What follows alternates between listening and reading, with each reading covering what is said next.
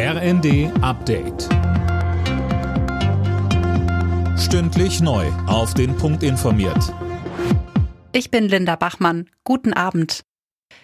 Die Räumung des besetzten Braunkohledorfs Lützerath läuft nach Plan. Das hat NRWs Innenminister Reul gesagt. Mehrere tausend Polizisten sind im Einsatz, mehrere hundert Besetzer sind noch vor Ort, unter anderem in den Häusern. Die sollen im nächsten Schritt geräumt werden. In der Debatte um Kampfpanzer für die Ukraine prescht nun Polen vor. Präsident Duda sagte, dass man bereit ist, Leopardpanzer zu liefern. Alina Tribold allerdings nicht alleine. Nein, sondern im Rahmen einer Koalition mit anderen Staaten, die sich gerade bildet, wie Duda sagte. Ob Deutschland damit zieht, ist unklar. Bisher hatte Kanzler Scholz ja Kampfpanzerlieferungen ausgeschlossen. Es gibt bei dem Thema derzeit auch keinen neuen Stand mitzuteilen, erklärte sein Regierungssprecher Hebestreit jetzt. Und es sei unwahrscheinlich, dass sich diese Haltung bis zum NATO-Treffen in Rammstein in anderthalb Wochen ändert.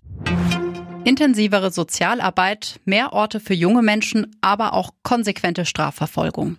So will Berlins regierende Bürgermeisterin Giffey die Jugendgewalt in Berlin in den Griff kriegen.